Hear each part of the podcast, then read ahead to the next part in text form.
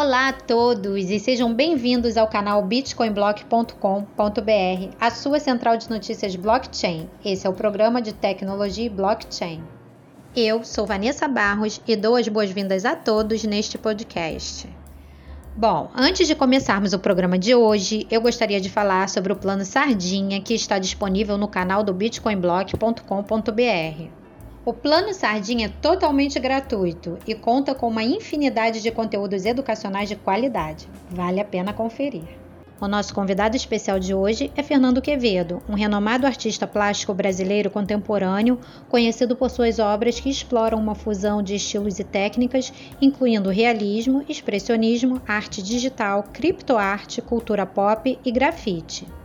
Sua paixão pela arte começou cedo, levando-o a se formar em artes plásticas e a aprimorar seus conhecimentos em design gráfico e animação 3D e efeitos especiais nos Estados Unidos. Quevedo ganhou destaque no cenário artístico brasileiro e internacional após pintar o quadro dedicado ao jogador Neymar em 2021, que posteriormente foi incorporado como capa do documentário Neymar, o Caos Perfeito, lançado pela Netflix. Suas obras não apenas cativam visualmente, mas também convidam os espectadores a uma reflexão mais profunda sobre a condição humana. Além de inovar suas exposições em galerias de arte e feiras de arte, Quevedo inovou ao adotar a tecnologia digital em sua prática artística, criando NFTs que se tornaram ativos digitais valorizados. Ele também se destaca por seu compromisso com a solidariedade, tendo desenvolvido um projeto de NFT solidário em parceria com a garota Jojo, que ajudou a arrecadar fundos para seu tratamento médico. Com sua versatilidade artística, Quevedo busca expandir seu trabalho para diversos nichos, como galerias, cafés, moda, jogos e outros mercados. Sua visão inovadora e habilidade em combinar tradição artística com novas tecnologias tem influenciado o cenário da arte digital. Neste podcast, exploraremos a trajetória fascinante de Fernando Quevedo, seu processo criativo, suas experiências com a tecnologia digital, o impacto social de suas iniciativas solidárias e seus planos futuros como artista. É com imensa satisfação que dou as boas-vindas a Fernando Quevedo. Fernando, é uma honra tê-lo aqui para compartilhar sua história, inspirações e visão artística conosco. Seja muito bem-vindo ao nosso podcast. Olá, Vanessa. Olá a todos os ouvintes que estão ouvindo aí o podcast Tecnologia e Blockchain. É, eu espero que essa conversa seja de bastante crescimento para mim, para você e para os ouvintes que estão acompanhando a gente. E é um prazer enorme aqui estar conversando com vocês e muito obrigado pelo convite. Fernando, para começar, fala pra gente como surgiu sua paixão pela arte, qual foi o momento em que você decidiu se dedicar profissionalmente a ela? Do momento que eu me apaixonei pela arte até o dia que eu decidi me profissionalizar como pintor, tem um espaço de tempo muito grande, de uns 30 anos ou mais, né? Porque eu lembro quando eu era criança eu, eu rabiscava tudo que eu via pela frente. Então eu não sabia desenhar, claro, eu era um bebê, mas eu não podia ver uma parede branca, um papel branco que eu saía rabiscando. E rabiscava as paredes de casa, a Bíblia do meu pai, rabiscava tudo que eu via pela frente. Minha mãe disse que meu primeiro desenho foi o Bozo, porque eu cresci nos anos 80 assistindo Bozo, os palhaços na TV, né? E eu desenhei o Bozo no chão do quintal com giz que minha mãe era professora, arrumei um giz lá e desenhei o, Bo, o Bozo, palhaço Bozo. Curiosamente, hoje eu pinto palhaços, né? E entre outras coisas. E então desde criança eu entrava numa loja de material artístico ou de papelaria e parecia que eu estava entrando num lugar mágico, sabe? Uma coisa é, aquilo mexia muito comigo, muito comigo, não mexia com as outras crianças, né? Mas eu tinha aquela certeza que aquilo era uma coisa que eu gostava, o ambiente que eu gostava, os materiais que eu gostava, que eu queria pegar. Então eu tive uma vida sempre desenhando, sempre rabiscando as coisas, pintando. Depois eu fui aprendendo, né? Fui autodidata, fui aprendendo a desenhar sozinho. Mas eu só fui me profissionalizar aos 37 anos de idade. Então eu me formei em artes plásticas, design gráfico, trabalhei em TVs, agência, fazendo animação 2D, 3D, é, edição, ilustração, ilustração digital, né? E aos 37 anos eu decidi me profissionalizar e levar a sério, realmente a sério, o meu dom, que é da, da pintura, né? do desenho, da arte visual. Então, hoje eu vivo da minha arte, sou um artista profissional. Que legal, né, pessoal? Parece que vem de berço, que a infância do Fernando despertou assim uma paixão artística nele nos, logo nos primeiros momentos da vida dele, né? Fernando, você poderia falar um pouco mais sobre a sua inspiração para retratar figuras de celebridades e famosos em suas obras de arte? Claro, eu explico sim. Esse negócio de pintar celebridades surgiu logo nas primeiras telas, porque as minhas primeiras telas foram eu pintei retratos, né? É, pintei criações, pessoas desconhecidas e tudo. E aí eu pintei um retrato da minha sobrinha e ficou muito bom. Ficou muito bom. E eu olhei pro retrato e falei assim: se esse aqui ficou tão bom assim, de repente, se eu pintar alguém que tenha um rosto conhecido, alguma celebridade, essa pessoa pode vir a postar no Instagram dela e aí vai ser uma grande vitrine para o meu trabalho, né? Então eu fiz isso. A sexta tela que eu pintei foi o Neymar, aquela tela do Neymar metade Batman, metade Coringa. E eu pintei de tal forma que ele pudesse se enxergar naquele retrato, naquela interpretação que eu dei para a foto dele, né? Que é a dualidade da personalidade do Neymar, que é o vilão e o herói, né? Na mesma pessoa. Ora ele é herói dentro de campo, fazendo gol, ora ele é vilão fora de campo, com as polêmicas dele. E eu fiz de uma maneira que ele olhasse, gostasse e, e quisesse para ele, né? E foi exatamente o que aconteceu. Eu postei essa foto na internet e através de alguns contatos essa foto acabou chegando nele, na, na equipe dele. E um dia depois a assessoria dele me ligou perguntando quem tinha pintado, o que ele queria, tal, o que ele tinha adorado. E resumindo a história, essa tela tá na casa dele lá em Paris. E aí ele pediu uma outra tela, que eu acabei pintando uma outra tela. E a partir dessa tela do Neymar, outras pessoas começaram a pedir, inclusive outras celebridades. Então meus primeiros clientes foram pessoas famosas, né? É, como o Whindersson Nunes, Tirulipa, Vinícius Júnior, que eu, que eu vinha vi, que eu iria pintar depois, né, algum tempo depois dessa tela do Neymar. Entre outros, outras personalidades, né, como Gotino, que é apresentador é, junto com o Lombardi, Otávio Mesquita, Marcos Mion, muita gente assim conhecida, eu comecei a pintar por causa disso. E aí também começou a vir encomendas de pessoas anônimas, né? Então hoje eu pinto celebridades, não celebridades, e eu pintei algumas caveiras também, tem uma linha de caveiras assim. E o trabalho ele vai tomando outras formas, né? Porque o trabalho vem de mim e eu sou um ser humano e nós, como seres humanos, a gente muda de ciclos, a gente muda de pensamento, a gente muda é, de filosofia, a gente muda de vibe. Então, eu estou no momento de transição agora também, né? Saindo um pouco dessas figuras icônicas e célebres e de palhaços. Estou entrando agora numa vibe um pouco mais tecnológica, futurista, dessa revolução digital que a gente está vivendo, né? Então, é muito fluido, é muito fluido o meu trabalho, ele pode ir para qualquer lugar. Na verdade, o meu trabalho vai para onde a minha cabeça tá, né? Nossa, Fernando, muito bom, muito bom. Você soube aproveitar as oportunidades e criar um trabalho único, né? Você criou as oportunidades, aproveitou todas as chances e está aí com um trabalho único. E me diz uma coisa, como surgiu a ideia de expor a sua arte no mundo digital? A exposição digital das minhas obras surgiu quando eu comecei a pintar as telas. Eu fiz, eu abri um Instagram específico, né, para as telas, para as artes que eu estava começando a pintar e o meu Instagram se tornou minha galeria, né? É, hoje as pessoas elas entram muito pouco em galerias de arte, é, comparado às pessoas que entram no Instagram, no perfil de artistas, né? Então a minha galeria hoje é o meu feed do meu Instagram. É assim que eu entrei na, no meio digital com a minha arte. É, há dois anos atrás eu conheci a tecnologia NFT, os Non-Fungible Tokens, e eu me apaixonei por essa tecnologia. Eu comecei a assistir vídeo das pessoas explicando o que, que eram os NFTs. Foi bem no primeiro boom, quando chegou os NFTs, né? Que essas novidades, essa novidade das coleções de NFT. E eu comecei a estudar e comecei a mergulhar nesse assunto, porque tinha tudo a ver comigo, né? Até então eu tinha trabalhado a maior parte da minha vida com arte digital em agências de publicidade, TVs, né, departamentos de arte de TVs, de tudo. Então, eu sempre fiz o digital e aí eu tinha acabado de entrar na arte física, que eram as pinturas. E aí poucos anos depois eu fiquei sabendo do NFT que é, é meio que a junção, né? Para mim foi a junção do digital e do físico. E, e aí eu me apaixonei por esse assunto porque agora as minhas obras físicas elas poderiam se tornar também ativos digitais.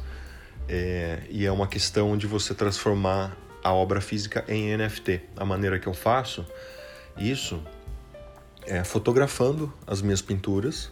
Eu fotografo de uma maneira profissional. Na verdade, eu já fotografo todas as pinturas porque eu quero ter a possibilidade de fazer os prints de cada original, né? Então eu preciso ter um arquivo de altíssima resolução, bem iluminado, bem fotografado e tratado, para aquilo depois virar um print, né? Que é uma impressão de alta fidelidade, alta resolução, para poder ser vendido também. Então, já que eu já tinha essa, esses arquivos, eu diminui o tamanho, porque o NFT não precisa ser tão grande, não, não vai ser impresso. Eu diminui o tamanho do arquivo e transformei todas essas artes em NFTs.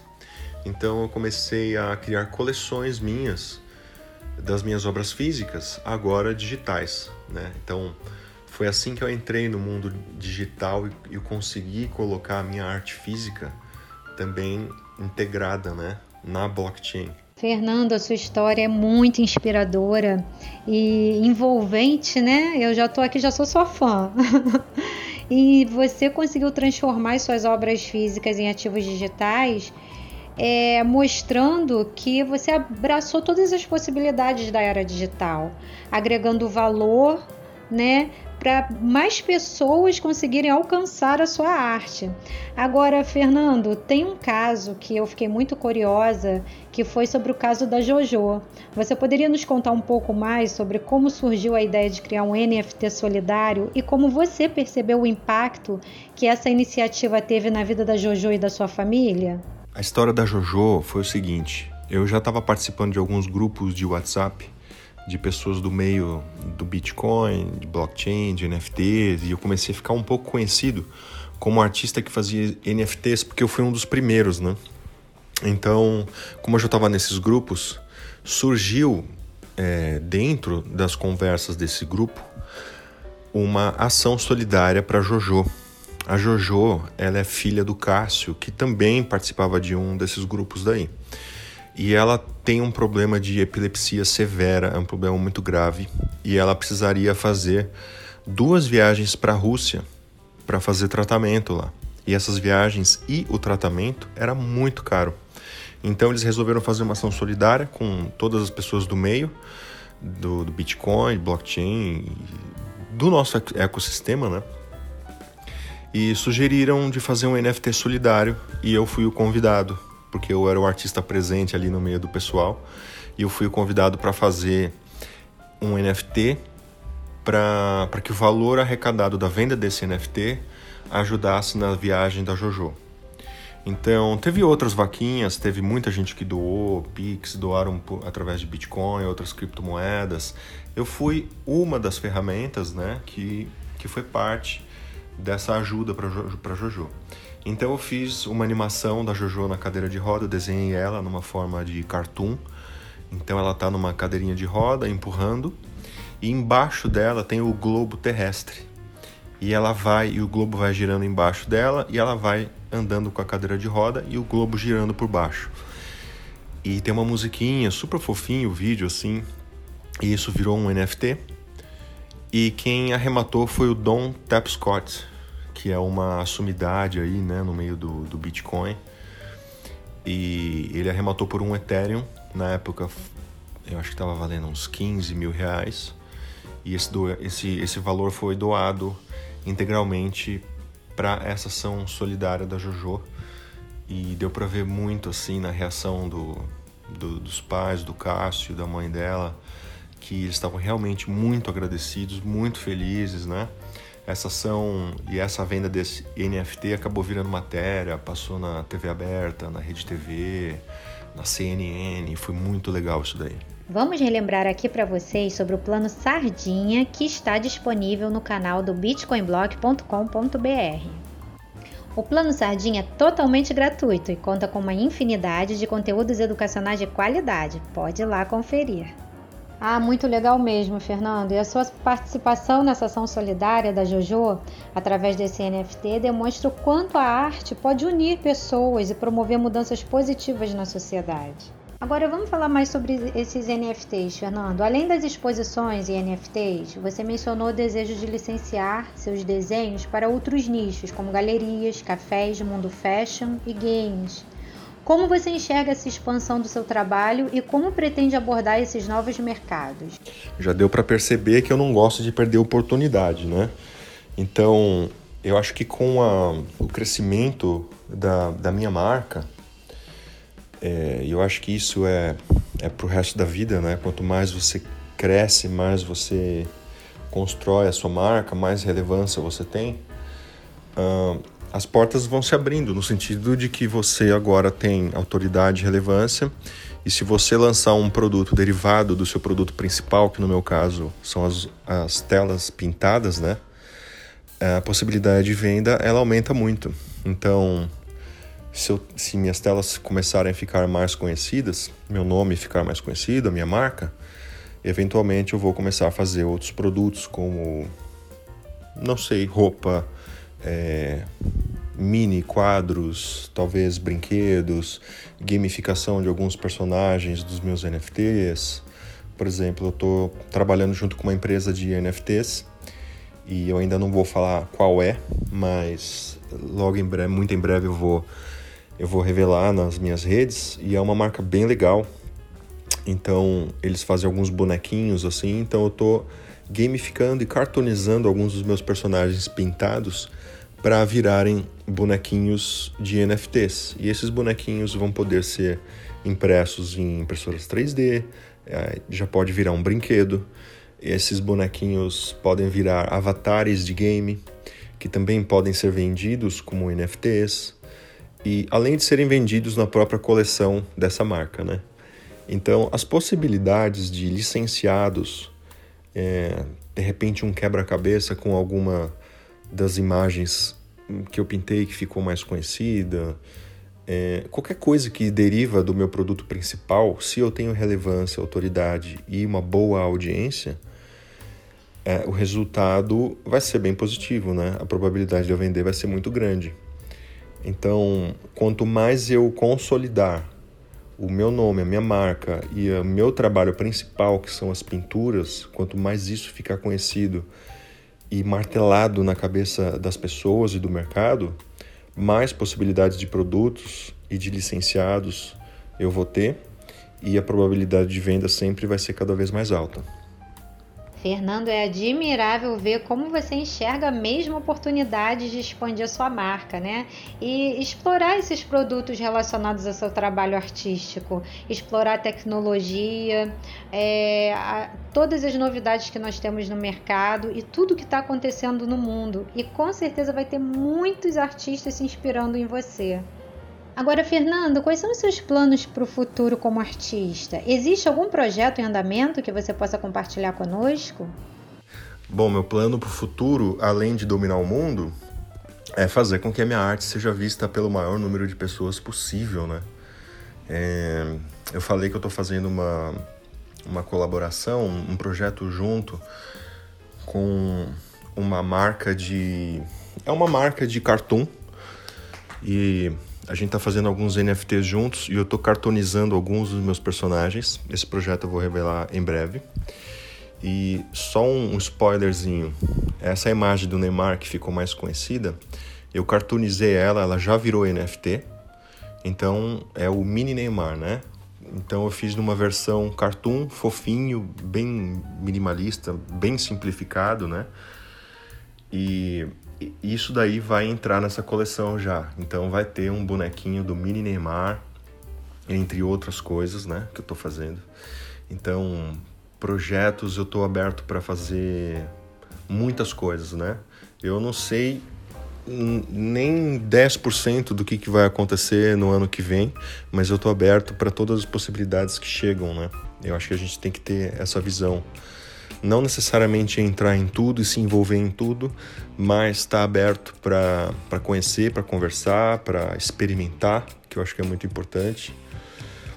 E uma outra mudança que eu, que eu tô passando é essa mudança de fase, né, como artista eu estou deixando um pouco agora. Claro que eu vou continuar pintando retratos, né? Que foi, é, foram os retratos que me deixaram com mais relevância no mercado da arte.